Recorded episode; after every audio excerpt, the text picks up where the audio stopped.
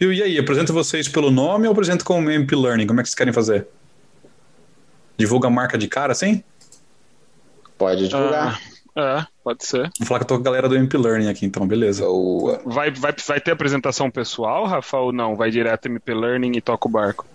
Ah, como você. Não, não, não, a gente faz. Fala que, quem que tá, né? Fala que você e o, e o Rafa que estão aqui e tal. A gente faz uma Sim. apresentaçãozinha rápida, mas a galera já conhece vocês. Vocês É, são- não, não precisa ser detalhado, não, né? Não, Só prata dá da casa.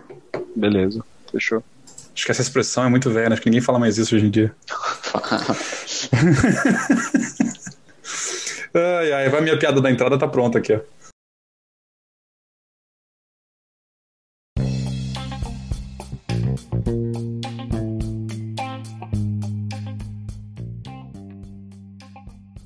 Bem-vindos a mais um episódio do MC1, o podcast do Meu Café Primeiro. Eu sou o Rafa Vulcani e hoje aqui com a galera do MP Learning, Rafa, Pedrão, pra gente falar de Design Thinking.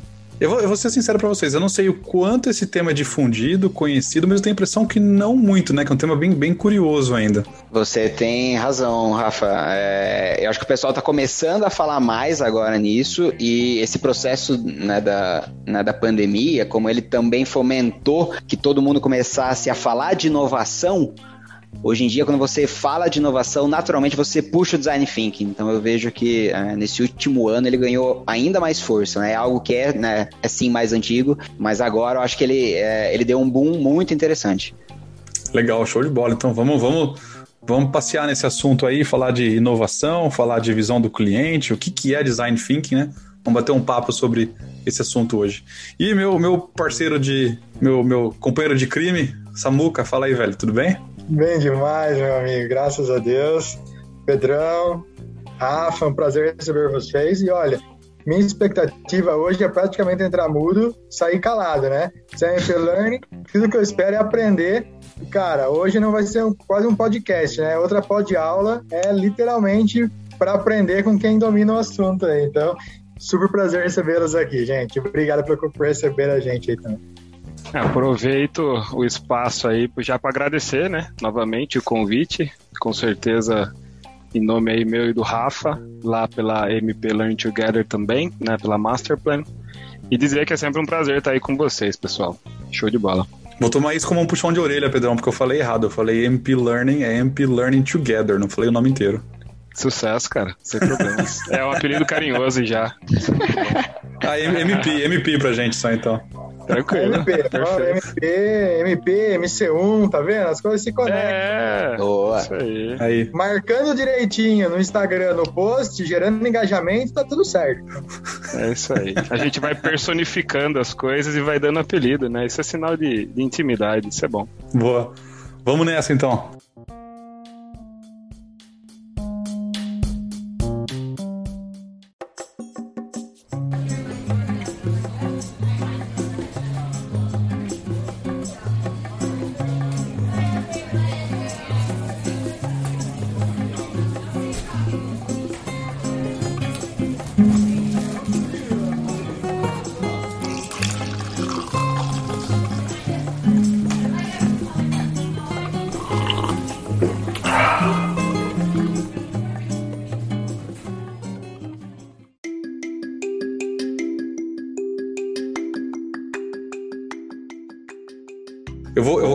Confessar pra vocês que eu, eu não tenho muita familiaridade com esse assunto.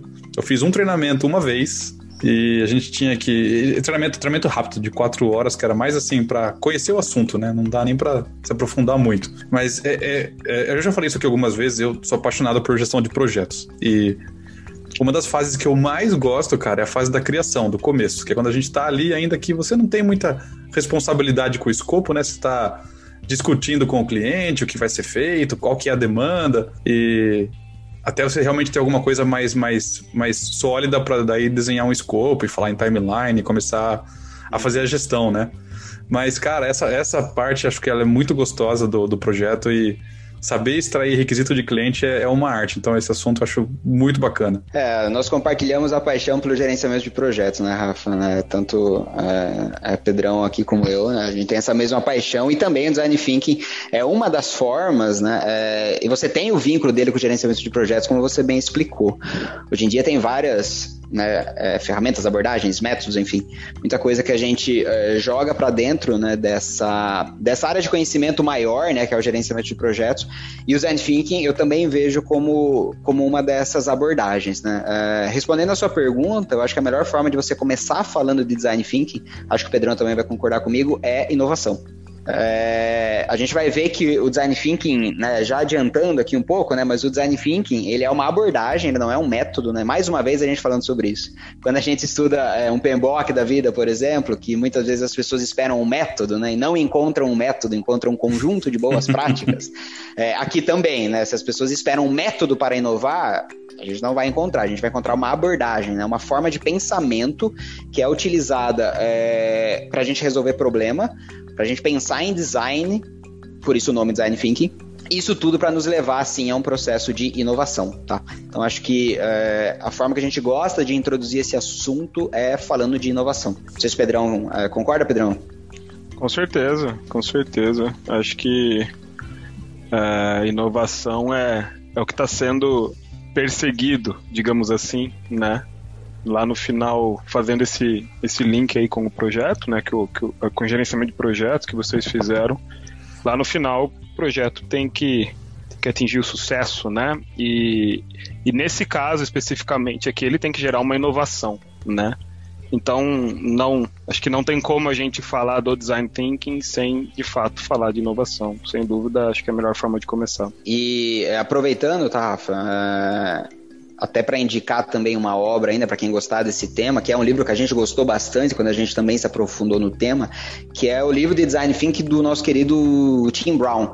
Né? É, aqui para o português ficou Design Thinking, uma metodologia poderosa para decretar o fim das velhas ideias. Né? Eu gosto desses subtítulos tipo de, de uhum. é, tradução de filme mesmo. Né? Yeah, é, yeah. É, e é um livro bem legal do do Tim Brown, e ele também faz essa introdução é, focada em inovação. Né?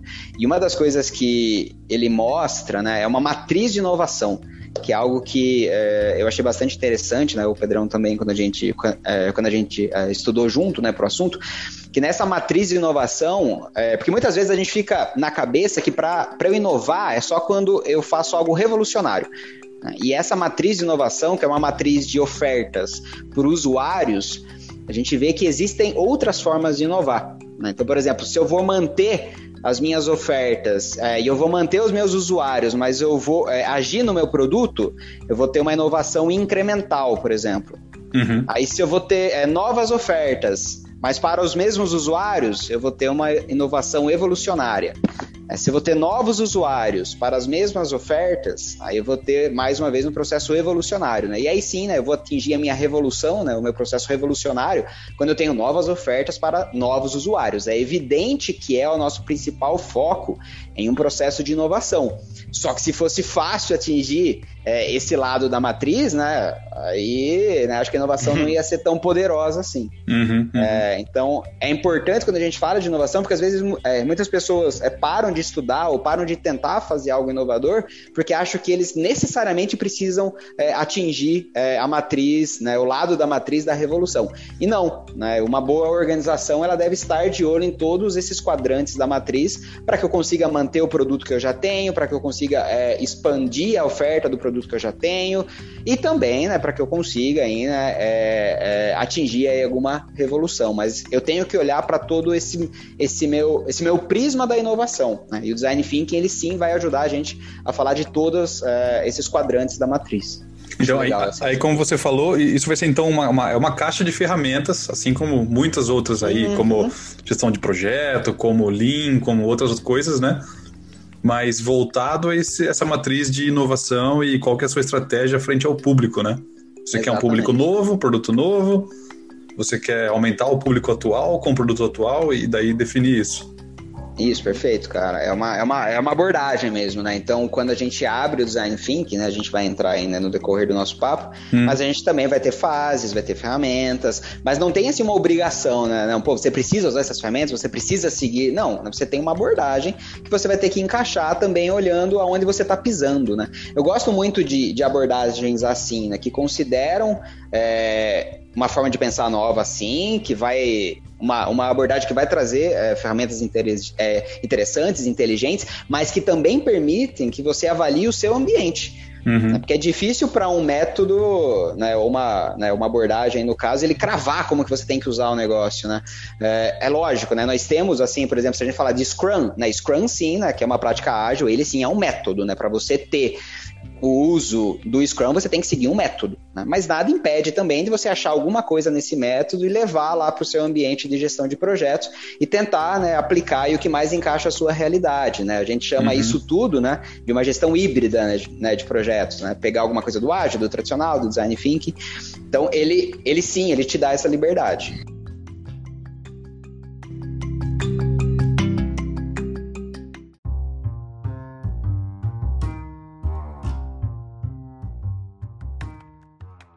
Explorando um pouquinho essa questão aí ainda da parte mais conceitual de inovação, né, que a gente já entrou, eu gosto também de, de fazer algumas diferenciações, pra, até para ficar um pouco mais claro o que é de fato inovação, digamos assim. Né? Essa matriz que o Rafa comentou, é, ela serve muito para a gente enxergar aí que tipo de inovação que a gente está, é, digamos assim, trabalhando né, com, com um determinado produto. E como o Rafa comentou, o ideal é a gente diversificar e atingir todos os quatro quadrantes aí dessa matriz, né? Uhum. Mas acho que é válido comentar também que inovação é diferente de algumas, algumas palavrinhas e algumas frases que também são aí comuns do, do, do nosso dia a dia, né? Mas, por exemplo, inovação é diferente de melhoria, melhoria contínua, né? É, por, pelo, pelo fato aí de de a gente associar de repente ali que aquele produto vai ser melhorado e, e, ele gera uma inovação naquele produto, a gente pode associar com melhoria contínua, mas é importante a gente entender que são coisas diferentes, né? Essa, essa inovação gerada no produto, ela traz um impacto significativo é, normalmente a, a, médio e a longo prazo, coisa que melhoria contínua, por exemplo, ela acaba visando um pouco mais a curto prazo, né? E talvez não sejam impactos aí é, tão significativos em termos assim de, de vida de produto, né? uhum. né? Claro que ela tem uma função importante para manutenção desse produto, mas normalmente não é essa melhoria contínua que gera um novo produto, né? Ou que vai gerar, digamos assim, essa, esse incremento, essa é, evolução do produto, né? E uma outra, e aí essa sim bastante relevante que eu acho legal de comentar é, é que inovação é diferente de invenção, né? Invenção é, é, é quando você traz para o mundo algo que não existe, né? Ou você mistura conceitos técnicos e você acaba criando algo. Inclusive, isso é um requisito aí de, de fazer a patente de, de, determinadas coisas, né? De você patentear aquela sua determinada invenção. Agora, o caso da inovação é quando isso se torna de fato um negócio, né? É quando essa invenção ou todo esse pacote de conceitos, eles geram um produto e tem um negócio nesse produto. Hum. Né? Então, acho que são é, essas diferenciações são importantes da gente ter aí é, esses conceitos também, ter isso na cabeça, né? Para acabar é, não confundindo. E um, um, outro comentário muito importante, já que vem também dessa questão de gerar um negócio por trás, né, aí no caso da inovação, é, é quando essa é quando uma inovação se torna realidade. Né? E a gente tem basicamente três requisitos que precisam ser preenchidos para que essa inovação se torne realidade né? É, é, basicamente precisa existir tecnologia existente para que essa inovação ela possa ser desenvolvida e ela possa de fato existir, né? Então tecnologia precisa estar tá na mão. É, precisa existir um público que deseje essa, essa, essa inovação, justamente já vindo aí para a ideia de que precisa haver um negócio por trás, né? Então o público precisa desejar, ele precisa entender que essa inovação traz significado para a vida dele, né? E o terceiro é que existe uma rentabilidade por trás dessa inovação. Então, com esses três requisitos, tecnologia, um público que deseje essa inovação. E rentabilidade, aí a gente tem então três características preenchidas para que essa inovação se torne realidade, entendeu? Sai do papel, né? Exato. E é, só para complementar, né, Pedrão, é o ponto do é, tecnicamente possível, ou já existe, ou nessa inovação você vai desenvolver essa tecnologia, né, para que, que você consiga fazer, né, Perfeito. o seu processo. É, até para fechar né, o, o, o, lado de inovação, é, uma das coisas que a gente gostou bastante quando a gente se aprofundou no tema é que existe um índice global que mede a inovação no mundo. Eu uhum. fiquei é, é, particularmente chocado quando comecei a estudar isso tudo. E também fiquei chocado quando eu fui ver a posição do nosso Brasil nesse índice. Né? No índice, tá, né, para quem se interessar aí no tema, você consegue encontrar no globalinnovationindex.org tá, os dados dessa, dessa pesquisa. Na Deixa pesquisa o link no de post dois... aqui. Boa, legal. Na pesquisa de 2019, né, porque a de 2020 era um pouco manchada, né, com os dados da, da pandemia, né, então é, a pesquisa de 2019, o Brasil estava na posição de número 62 no mundo. E é, América é, do Sul, né, que ela é, ela é classificada junto com a América Central, né, ela é apenas a quinta região no mundo que mais inova. Né? A região do mundo que mais inova é a América do Norte, é, e o país do mundo que mais inova é a Suíça. Tá? Quais são os fatores, tá? É lógico que é muito complexo, né? A gente não é especializado no índice, mas lá tem muita coisa, né? É inovação é investimento público, investimento privado, número de patentes que, que são criadas, enfim, né? Todo um pool de é, requisitos que são analisados para que você crie, né? E você tenha no final essa pontuação. E dentro da América do Sul e Central, o Brasil não é nem o top 3, ele é apenas o quarto país que mais inova.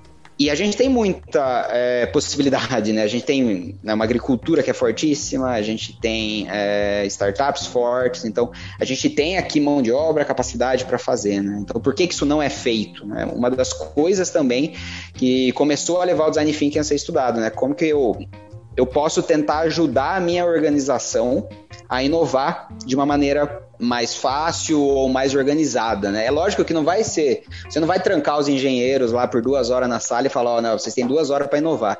né? Não é assim que funciona, né, o processo de inovação. Isso é muito complicado até a gente que trabalha com projeto, que é difícil você é, colocar em um cronograma, né? Ó, é, em quanto tempo você vai ter uma ideia inovadora? Não dá para você colocar isso em um planejamento de tempo. Né? Então é, é uma pressão que a gente até sofre, né, Pedrão, dos nossos é, processos internos para que esse design thinking dê um resultado de inovação. Só que é, é importante que a organização entenda a complexidade desse processo também.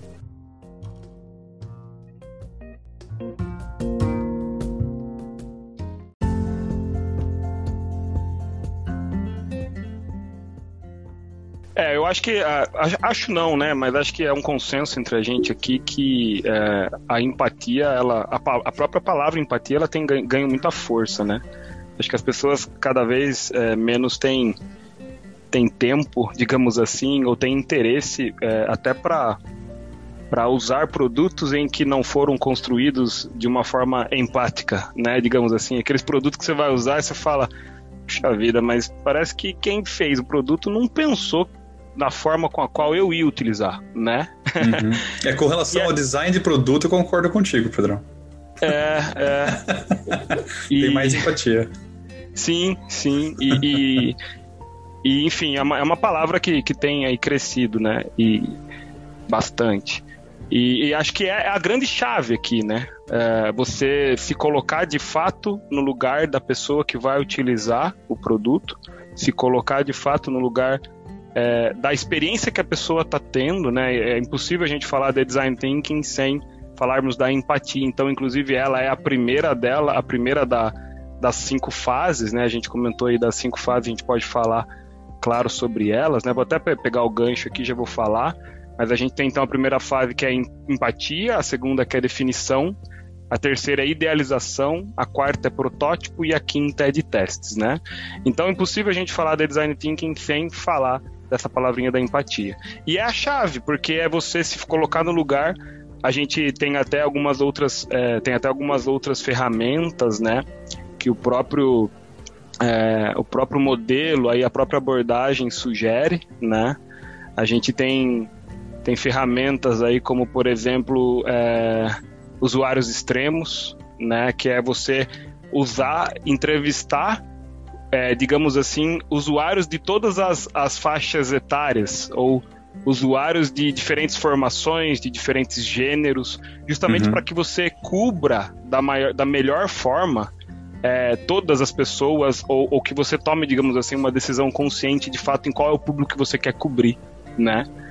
E, e, tudo isso pensando sempre de forma empática, né? A gente vai ver em outras ferramentas também mais para frente, mas é, tem, a, a, questão é bastante profunda, né? Você, você, pensa nas dores da pessoa, ou seja, o que está tá incomodando, o que está ruim aqui, que a gente pode, digamos assim, revolucionar é, a forma com, as pessoas, com a qual as pessoas estão usando esse produto ou revolucionar a vida das pessoas de fato. Uhum. Então essa é a grande chave. A palavra empatia é, é primordial para a gente começar a falar de design thinking, né? Ah, tem um negócio legal que eu vi agora que é, de 30 em 30 anos você tem um aumento no, no preço dos carros é, antigos, né? Porque eles ficam clássicos. Né? E esse aumento é, que é quando essa galera tem o poder aquisitivo de comprar o carro dos sonhos da sua infância é a mesma história também. Mas é que daí não é um processo de inovação, né? Só variação de mercado mesmo. É interessante, é interessante. Eu não sabia disso, não. Essas informações inúteis aí que a gente lê, né? Mas esse, esse, é, esse ponto da, da empatia, assim, sempre que me pergunto, né, o que, que é o design thinking e por que, que ele é, ele é tão é, interessante e, e poderoso mesmo na facilitação de um processo de inovação, eu sempre sinto que o principal ponto dele é a empatia. Ele não é uma inovação é por inovar. Então, as próprias ferramentas que você encontra para mapear essa empatia no seu usuário, então, por exemplo, jornada de usuário, né, que é quando você acompanha o seu cliente, acompanha o seu usuário, vai na loja, enfrenta a fila, usa o produto é, junto com ele, vê as dores, né, como o Pedrão comentou, é, vê as, as possibilidades. Então, você está lá imerso, sabe? É um processo de empatia que é muito imerso.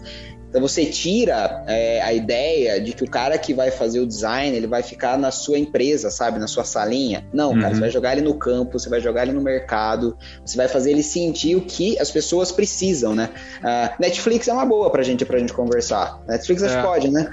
né? É, Netflix, né? Queremos vocês aqui, né? Pode, paga é, nós, Netflix. Vou, vou censurar o nome deles aqui. Boa. Porque é, o processo de alugar filme, por exemplo, é um que foi né, exterminado, né? E se você parar em uma jornada, é, parar para pensar em uma jornada de usuário, né? O que, que a gente fazia antes para alugar o filme, né? Então a gente saía de casa, enfrentava trânsito, procurava um lugar para estacionar, é, escolhia o filme, às vezes não tinha o filme, né? Se era estreia, tal, às vezes não tinha, ficava na fila para pagar. Aí pegava o carro, no, no estacionamento, voltava para casa, assistia o filme, tinha que correr para devolver daqui dois dias para não pagar a multa, por exemplo, então você tinha até um risco, né? Na volta você tinha que novamente enfrentar trânsito, estacionar o carro, né? E por aí vai. Então era um processo enorme, né? Uma, vocês é uma pegaram de usuário. Vocês pegaram uma fase que tinha que rebobinar a Opa. fita para devolver, senão pagava Opa. multa também, ó? Sim, pegamos. Pegamos. Saudades, hein? E aí, é, se você parar para pensar né, em todas essas plataformas hoje em dia de, de filme, né, é, é Netflix, Disney, é, Disney, Plus, enfim, né, o que, que ela focou, né? O que, que o usuário quer, né? Dessa jornada inteira dele, o que, que ele quer? Cara, ele hum. só quer ver o filme.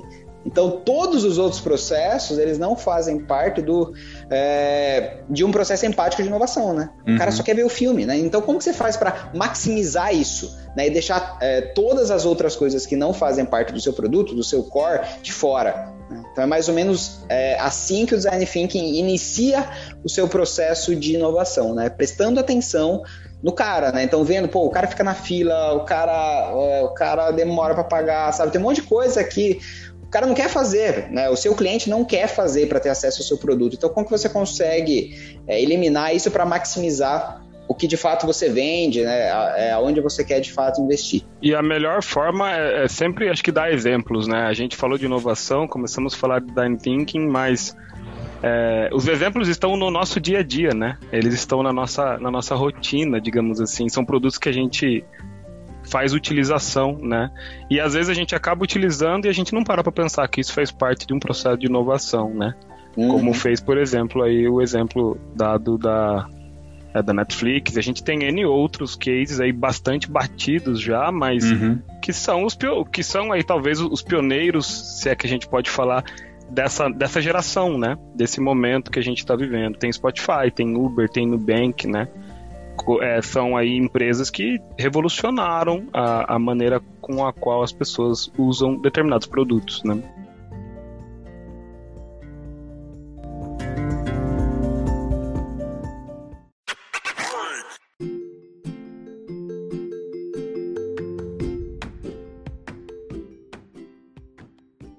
Galera, seguinte, vocês comentaram sobre que não dá para trancar um engenheiro ali uhum. né, e falar, cara, me dá uma ideia em 15 minutos, né? Beleza. Uhum.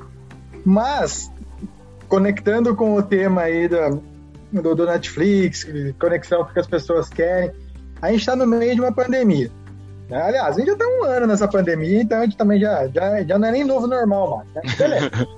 Várias coisas, principalmente voltadas à tecnologia, né, foram forçadamente é, impostas para gente. Como que funciona também essa questão do design thinking nesse tipo de, de, de situação, né?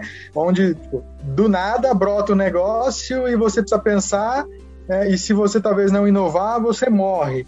Uhum. Como, qual é a conexão disso, né? O cara tem que ter uma ideia genial do nada, como, como funciona essa aceleração, essa pressão no, é, na pandemia? Vocês têm ideia, algum exemplo, alguma coisa? Pra... Ah, dá pra gente, dá pra gente trocar experiências, né? É, não tem verdades absolutas, aqui é mais na forma de pensar, né? Mas tem mais exemplos, né? É, o próprio Teams, por exemplo, da Microsoft, né? Ele não estava pronto para ser lançado naquele período, né? Só que se ele não é lançado naquele período, ele perde o famoso time to market, né? Ele ia ver outras plataformas aí que já estavam prontas, já estavam no mercado, né? E aí o que ela fez, né, para não perder isso, né? Um negócio que eu gosto muito e que vem muito próximo do design thinking, que são as entregas parciais, né? Ela lançou o que ela tinha uhum. e depois ela foi aumentando os incrementos, né? São linguagens às vezes meio técnicas, né? Mas na, é, na prática ela foi entregando parcialmente o produto, né? Ela já tinha plataforma lá de vídeo, pá, né? Foi e já entregou, né? Mas a ideia do Teams é muito maior, né? Você tem o planner lá dentro, você tem um monte de coisa que já existia no mercado em outras, em outras plataformas, né? E, é, e aí o Teams foi e, né, e consolidou isso tudo, mas ainda ele não estava pronto, tanto que até hoje a gente vai recebendo patch de, de melhorias ou de implementações, né? Então é uma briga eterna, né? Que é a briga de você inovar e você ter o time to market. É, por que, que eu falei dessas entregas é, parciais e incrementais? que quem já ouviu falar nesses temas já vai se ligar que eu estou falando de Agile, né, gerenciamento de projetos ágil, né, onde a, a forma mais conhecida de pensar é o Scrum. Porque o Scrum ele trabalha exatamente com isso, né? entregas parciais e incrementais. Então, no final de cada ciclo né, de trabalho, que o Scrum chama de sprint, né, eu entrego alguma coisa, né, que é um incremento é, já pronto e possível de liberação. Né? Se ele vai ser liberado ou não, daí é outro ponto, mas ele já está pronto. Então, quando eu uno as duas coisas, né, quando eu uno o design thinking que é uma forma é, de eu inovar, mas com iterações, né? Ele tem esse processo empático, mas eu estou sempre iterando, né? Isso é muito importante, acho que a gente não mencionou isso, né, Pedro? É. É, a, gente, a, gente, não vai fazer um caminho só de inovação, né? Eu não vou, ah, então eu vou no campo, aprendo, tenho uma ideia, pá, faço o meu protótipo, testo e lanço. Não, em todo o meu processo, eu tenho que iterar. Então eu tenho que ter a humildade de não se apaixonar pelo meu primeiro protótipo, sabe? Uhum. Então, pô, eu, é, eu, tive a primeira ideia, fiz, não, é isso que eu vou fazer até o fim. Não, você tem que estar aberto para inovação. Então, ele é um processo que é, é, que sofre muita iteração.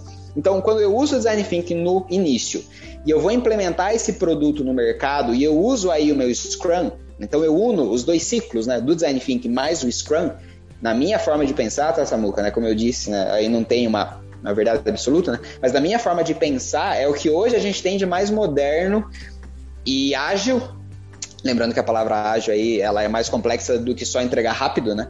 É, mas é o que a gente tem de mais ágil, assim, para eu atingir o mercado, tá? Então, é, é, é, eu pensar em uma inovação com design thinking e eu pensar em uma implementação para uma vida seriada, por exemplo, com Scrum. Na internet, inclusive, para quem se interessar nesse papo, a gente pode até voltar um dia, ó, já puxando um jabá. E... Aí, aí, boa. Boa. Mas, é, para quem gostar desse papo, se você jogar na internet Design Thinking mais Scrum, você até consegue é, enxergar aí artigos e pessoas que estudam a implementação dessas duas abordagens, né? Uma abordagem e um método em conjunto. É algo que eu, eu acredito bastante e vários cases de sucesso, assim, por exemplo, Spotify. Né? Spotify, ela, ela tornou o case dela público. Né? Mas se você. Ela muda um pouco os nomes, né? Então, em vez de. É, sei lá, de, de é, Scrum Team, ela pode usar um Squad. Mas se você parar para ler o que é o case da Spotify, você vai ver que é um design thinking mais Scrum, sabe? Uhum. Então é algo que está muito uh, vivo e você tem provas e exemplos que é bem interessante, tá? Isso vai resolver o problema, né, do timing? Não. Né? A gente sempre vai ser pressionado para entregar mais rápido, né, gerar mais entregas, enfim. Mas é uma forma que você vai estar mais próximo, talvez, de um sucesso nesse quesito. Se eu tiver resumindo uma frase, assim, é melhor feito do que perfeito, né? Você implementa, mas você não tem que ter ideia perfeita desde o primeiro momento, né?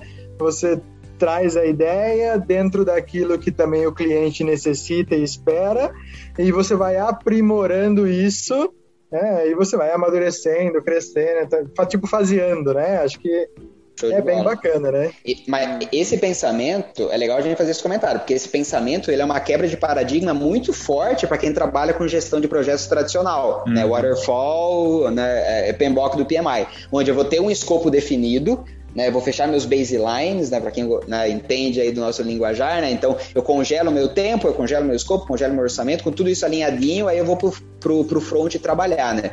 Eu tenho um ciclo de vida de um produto, por exemplo, que eu consigo prever, né? É preditivo. E aí quando eu falo dessa forma que você está comentando, né? Que eu vou entregando parcial e vou melhorando, eu também concordo que é o que hoje em dia, quando a gente fala de inovação e de agilidade, é o que acontece, mas eu tenho uma quebra de paradigma. Então, empresas mais tradicionais, organizações que estão acostumadas a ver o gerenciamento de projetos apenas pela forma waterfall, elas sentem bastante esse impacto dessa mudança. Quando você perguntou aí, pô, e como que eu gerencio isso dentro do tempo que eu preciso, né? É claro que o grande driver disso é o mercado, como o exemplo aí que o, que o Rafa deu do Teams, né? A pandemia estourou e talvez a, o Teams não estava completamente pronto é, para ser lançado. Mas aí depende muito também de qual é o tipo de produto que a gente está falando, né? Existem produtos que faz sentido lançar ele de forma assim incremental, né? Existem produtos que não, mas essa decisão ela ela tá ali em quem está fazendo esse lançamento, né? E foi no caso aí desse exemplo a decisão, né? Eles decidiram lançar um pacote, depois veio outras vieram outras funcionalidades e assim eles foram adicionando as funcionalidades sem perder ali a oportunidade ou a necessidade que o mercado tinha ali quando estourou a pandemia dessas ferramentas é, de comunicação online, né?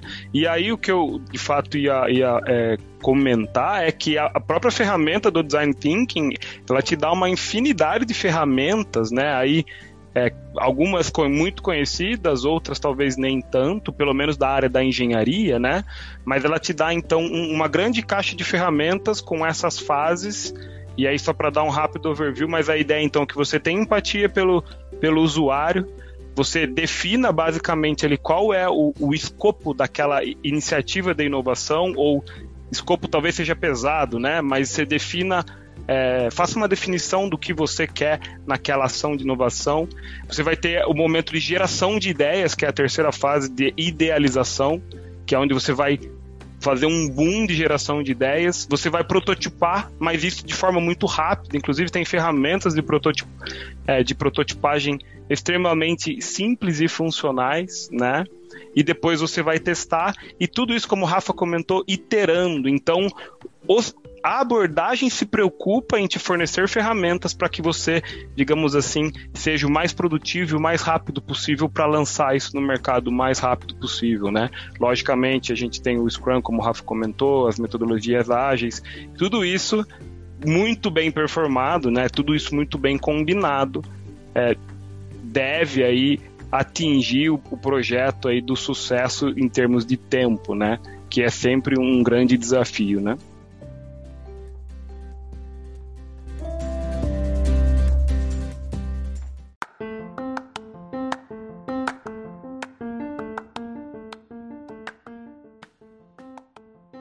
a questão do time to market, a questão de liberações parciais de produto né, para o mercado. É engraçado como isso pode ser uma faca de dois gumes, né? Uhum. Eu, eu, eu, gosto muito de acompanhar o mercado de games. Eu, eu, eu, jogo muito, eu gosto de acompanhar como é que as coisas vão acontecendo. E... É nóis. e aí você provavelmente viu, Pedrão, também, é, quando todo. Cyberpunk? Cyberpunk. É. Uhum. então, por exemplo, hoje em dia, jogos são praticamente software, né? Você ter o hardware ali virou, virou um souvenir, virou um mimo, né? É. E Você ah. compra o, o, jogo, ele vai, ele vai recebendo patches, ele vai recebendo atualizações. Eu, eu sou um fanzaço de Mortal Kombat, então o último que saiu é, é, é incrível. É nóis. Você recebe lá, agora eles colocaram os caras do filme antigo dos anos 90 para você jogar. Eles vão atualizando um monte de coisa e eu que, que, que, que a gente que gosta, né? Cai uhum. nessa igual, igual peixe na rede. A gente vai, vai comprando os patches. Mas o jogo que saiu de primeira, ele não tem nenhum problema. Ele saiu só incompleto e ele vai te dando mais coisinhas depois para deixar a coisa toda mais, mais interessante. Perfeito. O Cyberpunk, eu não, não conheço por dentro da empresa o que foi que puxou o jogo a ser lançado de forma antecipada, né? Uhum. Mas ele foi todo desenhado e todo o marketing dele saiu como algo revolucionário, de um mundo aberto, com aquele ambiente que, que, que é, muito conhecido no mundo nerd pop, né, do, do cyberpunk em si, já é um uhum. termo comum. E quando o jogo saiu, o que aconteceu? O jogo tinha uma série de problemas, né? Os patches não vieram para complementar o jogo depois com mais coisas, mais missões, mais personagens. Ele veio para tentar corrigir só que o, o, boom foi tão grande do jogo incompleto, cheio de bugs, que, que acabou, matou o produto, né? Virou um caso Perfeito. de recall gigante até na PlayStation. Sim, eu, não, eu não sei se a própria pandemia foi talvez um driver dessa talvez, dessa, é, desse boa. acelero deles, né? Porque ele é um momento que tá todo mundo em casa, né? É, se, é. gente, se eu já, joga, já gostava de games, agora durante a pandemia acabou sendo uma das únicas formas de, de distração dentro de casa, né? E, e então, para quem já gostava, isso acabou se potencializando. Então, o mercado de games deu um boom, né? Pelo menos, eu, por exemplo, tenho jogos que eu gosto de jogar em que os servidores estavam com problema. A empresa não estava é, ainda adaptada a, com servidores é, preparados para a quantidade de pessoas jogando ao mesmo tempo. Né? Uhum. E, então, não sei se. Acredito que tá, nesse caso do Cyberpunk, a pandemia deve ter sido um driver, com certeza. Mas é um viés interessante, né? De você Muito. tomar a decisão correta. Se, se vale. A, a, gente estudou isso há duas semanas atrás, né, Rafa? Uhum. É, lá no, no, curto, no curso de ágil, mas é, você, você tem que tomar a decisão correta se esse incremento precisa ser lançado ou se vale é. a pena ser lançado, né? E aí, talvez no caso, não era um incremento de fato, era o lançamento do jogo mas é, talvez uma, uma decisão não tão assertiva tenha sido tomada. Né? É, é, a gente vai ter é, as ferramentas, os métodos, eles vão te, eles vão é, criar barreiras, né, para para que esse tipo de, de erro aconteça. Né? Se você pegar um Scrum, por exemplo, né, que o Pedrão estava comentando, quando você faz um incremento, né, o, o time de desenvolvimento ele entrega o um incremento no final da sprint, você vai ter um profissional, né, que é o Product Owner, né, o dono do produto, que ele vai tomar essa decisão se ele já vai ser liberado ou não, mas o time de desenvolvimento entrega ele pronto. Né? E isso tudo é muito bem amarrado no guia do Scrum. Então, o método ele, ele deixa muito claro isso. Agora, né? Se isso vai de fato acontecer, né? Se, se esse pronto ele estava de fato pronto e a pessoa né, que tem essa responsabilidade de liberação vai acertar a mão ou não, aí vai ser sempre uma análise de risco que vai estar tá ali, né? É, inerente ao processo. Não tem, uhum. não tem muito o que fazer, né? Mas é, é, um, é um baita exemplo esse do Cyberpunk. Eu lembro quando eu comprei o Street Fighter V também, que ele veio sem modo história ainda, mas o jogo de luta ele já estava pronto, mas era prometido que teria um modo história. E depois, para quem comprou o jogo, era só você entrar lá na na PSN, enfim, né, que você aí, aí, baixava o modo história depois de uns seis meses do lançamento. Porque eles, é, eles também não quiseram né, perder o seu, o seu time da, é, de lançar o jogo, né? Uhum. É, um, é, um, é um baita exemplo esse mundo do games, cara. Sempre que a gente fala de software, né, é mais fácil dar exemplo de entrega parcial. É. Agora, quando você fala de é, produto físico, né? Às vezes é Hardware, é complicado. Né? É, né, eu estava com um aluno né, há poucas semanas atrás que é da indústria civil que estava falando isso para mim. Mas como que eu consigo entregar o meu prédio parcialmente? né? Entrego, né? Sei lá, Entrego só a janela. Andar, é. Então aí, para esses casos, é por isso que eu, eu gosto dessa liberdade para você ter a, a possibilidade de, de, ser híbrido, né? Então, o que você vai chamar de entrega parcial, nesse caso de uma entrega física, ela pode não ser né, na adaptação, tá, pessoal? Né? É, o método né, do Scrum diz que sim, ela deve ser já liberável, já utilizável, tá? Mas se eu quero usar e eu vejo que eu não consigo fatiar o meu produto de jeito nenhum, daí eu deixo de lado? Não, eu acho que não. Eu acho que você tem que tentar utilizar o que é mais útil para agregar valor ao seu negócio. Então, o que você, na sua companhia, que trabalha com algo físico, vai chamar de entrega parcial, ela pode ser diferente do que diz o guia. Eu sou é, muito a favor você testar, sabe? Pô, cara, deixa eu ver se usando isso eu vou ter um ganho. Uhum. Né? Pô, ouvi falar sobre design thinking, mas achei que é meio moderninho demais para onde eu tô. Mas deixa eu entender bem essa ferramenta e tentar trazer para dentro, ver aonde eu consigo agregar. Mesmo que eu não vá ter 100% da abordagem. Mas o que eu sou muito contrário é você ver e falar: não, porque isso aí não serve para mim, isso aí não serve pro meu business, não serve. Cara, pô, mas se tem um monte de gente usando, se tá todo mundo falando sobre isso, será que não tem nada dentro disso que vai ser útil pro seu dia a dia? Alguma coisa Boa. lá vai ser útil, né? Então, acho que você tem que tentar.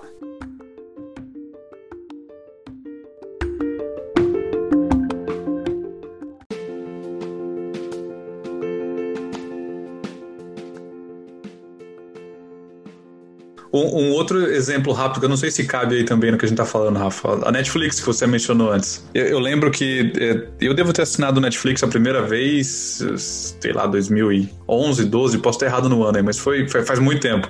E eu lembro que no começo ela tinha uma imagem de filme antigo. Tudo que a gente abria era um monte de filme antigo que ninguém assistia, era um negócio meio simples, sabe? Que, que não tinha muita opção ainda. E até eu lembro que eu assinei uma vez, acabei cancelando por causa disso mesmo, foi, não era muito atrativo ainda. Uhum. E, e, você vê que às vezes os caras quiseram lançar a inovação, né, mesmo com um escopo pequeno, mas eles persistiram, cara, e hoje virou esse monstro, né, que eles estão até 2021 agora, eles anunciaram um filme por semana, produção própria, que é um negócio inacreditável, que é isso, né? Que é isso. E eles têm Cobra Kai, que é fantástico. Vocês assistiram Cobra Kai? não, não assisti ainda, cara, preciso assistir. Vocês assistiram o Karate Kid, imagina, né? É, exato. É, é. é, demais, eu tô apaixonado por essa série. Eu tô assistindo Peak é Blinders é agora. Ah, isso é fantástico também, fantástico. É, e, e, esse, esse mercado, ele vai ficar complicado, né? Porque se você quiser seguir tudo que tá acontecendo, meio que você vai ter que assinar todos, né? Porque, por exemplo, a, a Disney é. Plus agora, né? É, o Mandalorian, né? Que é uma baita série, né? Do Star Wars, né? Acho que é a melhor coisa que aconteceu aí com Star Wars desde muitos anos, né? Assim, concordo, 100%. É? Meu Deus, né? Não dá, né? Não dá, é... Mas, cara, o único jeito de você ver é se você assinar a Disney, então não tem jeito, né? Aí agora saiu a Liga da Justiça lá, né? Com os cortes, né? Do do diretor, uhum. né? Aí você tem que ter também ali a plataforma dele, sabe? Por aí vai. Isso aí vai é, criou-se um, um, um, mercado, né? E o, o, Pedrão comentou isso no começo do nosso bate-papo, né? Que a inovação é quando você cria esse business todo por trás, né? E olha só o que foi criado, né? É, teve sim alguém que é pioneiro e tudo mais, mas daí os outros aí não vão fazer porque já foi feito? Não. Né? Você pode sim fazer e aí dar uma outra cara, né? É começar uhum. a fazer as suas produções, né? E tudo mais. Então, é, a revolução ela é tão impactante que ela mexe o mercado inteiro. E aí você tem que continuar seguindo isso para que né, o seu produto não, não venha morrendo. E mesmo num modelo de negócio que, que já foi revolucionário, vem outras inovações mais incrementais, como nós né, levando lá para a matriz, né, inovações talvez de, de menor complexidade ou de menor impacto no modelo de negócio como um todo porque ele já foi, já, já é muito revolucionário e veio, né? Como é esse modelo de, ne de negócio aí do streaming, né? Das séries e dos vídeos. Uhum. É, só que acaba, acaba, acaba vindo inovações incrementais em, em, em outras. É, com outras ideias, né? Com uma ideia de exclusividade, né? Ah, não, você só tem aqui esse tipo de coisa, né? E aí começa toda a briga. É, e são inovações incrementais, né? Tão, tão, que estão acontecendo dentro desse modelo de negócio. É, eu, vou, eu, vou, eu vou encerrar aqui dizendo que eu sou, eu sou Disney Beat, cara. O que a Disney fizer, eu tô assinando, tô comprando. Marvel, Star Wars, os caras podem vender que eu tô assinando. Ah, é. É muito legal. Cara. esse, esse, esse, é muito da hora, cara. É, esse mercado mexe muito, né, cara? Esse é mercado é bom legal. demais.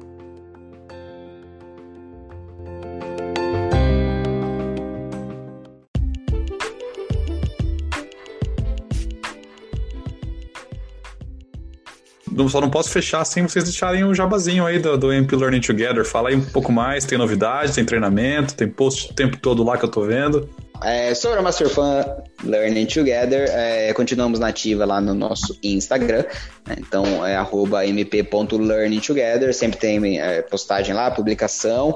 Agora em janeiro nós fechamos uma boa leva de treinamentos também. Então, que show! A gente tinha um treinamento de gerenciamento de projetos tradicional, né, voltado aí a PMI, gerenciamento de projetos ágeis com Scrum, gerenciamento de riscos em projetos e olha só, design thinking, né, é um dos temas também, né, um dos treinamentos que a gente desenvolveu e ministrou agora em janeiro, tá? Em breve aí nós devemos ter novos treinamentos aí, palestras também que a gente está é, pensando em como fazer, né, online. Então é né, só ficar de olho lá na página que vocês ficam de olho aí nas nossas novidades. Tá? A gente tá sempre fazendo alguma coisa, né? Às vezes a gente dá uma sumida de lá porque a gente tá dando treinamento, né? Uhum. Então, né, aí fica puxado, né? A gente não tem toda uma equipe, né, de produção, né? Mas a gente ainda, tá ainda. É, quem sabe, né? Mas a gente tá sempre pensando ou fazendo algo relacionado, né? Então, se a gente não tá lá é porque a gente tá fazendo algum treinamento, a gente tá estudando alguma coisa, né? Mas, enfim, é só ficar de olho que lá estamos. Maravilha, galera. Show de bola.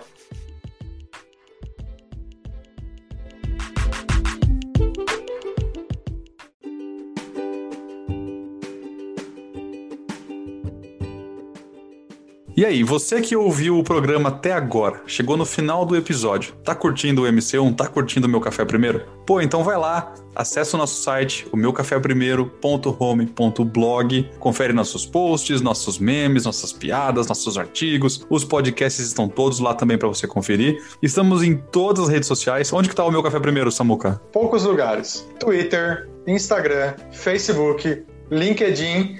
É claro que você também pode nos ouvir no seu aplicativo de podcast preferido. E aí tá em todo lugar também, tá no Spotify, tá no Apple, tá no, no Google, cara, e mais um monte de agregador de podcast. Se tiver algum agregador de podcast que não tá o MC1, você manda um e-mail pra gente que a gente vai reclamar lá. Mas é pra tá em todo lugar, beleza? E nas redes sociais é, é simples também achar a gente. Em todos os sites que o Samuca comentou, todas as redes que o Samuca comentou, basta procurar por Meu Café Primeiro ou arroba Meu Café Primeiro que não vai ter erro. Obrigado por ter escutado até aqui e até a próxima.